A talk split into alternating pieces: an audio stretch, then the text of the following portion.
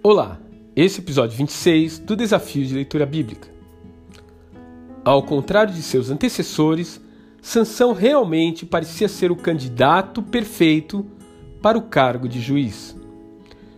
Débora, por exemplo, era mulher, em uma sociedade em que elas nem eram contadas. Gideão era inseguro, filho de um pai idólatra, e Jefté, um bastardo, vindo de uma família disfuncional. Além disso, o filho de Manoá faz parte de um grupo seleto de pessoas que tiveram seu nascimento anunciado por um anjo. Sua mãe, que era estéril, recebeu o milagre da concepção juntamente com um manual de instruções de como deveriam criar esse menino.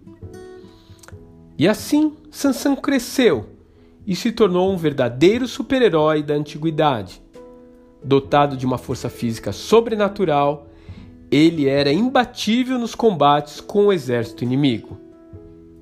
Ou quase. Como qualquer personagem de história em quadrinhos, esse homem possui um ponto fraco.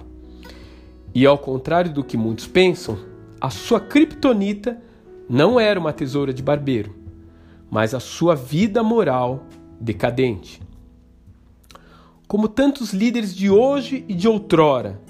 Ele foi vitorioso em campos de batalha, mas perdedor quando se tratava de dominar seus impulsos.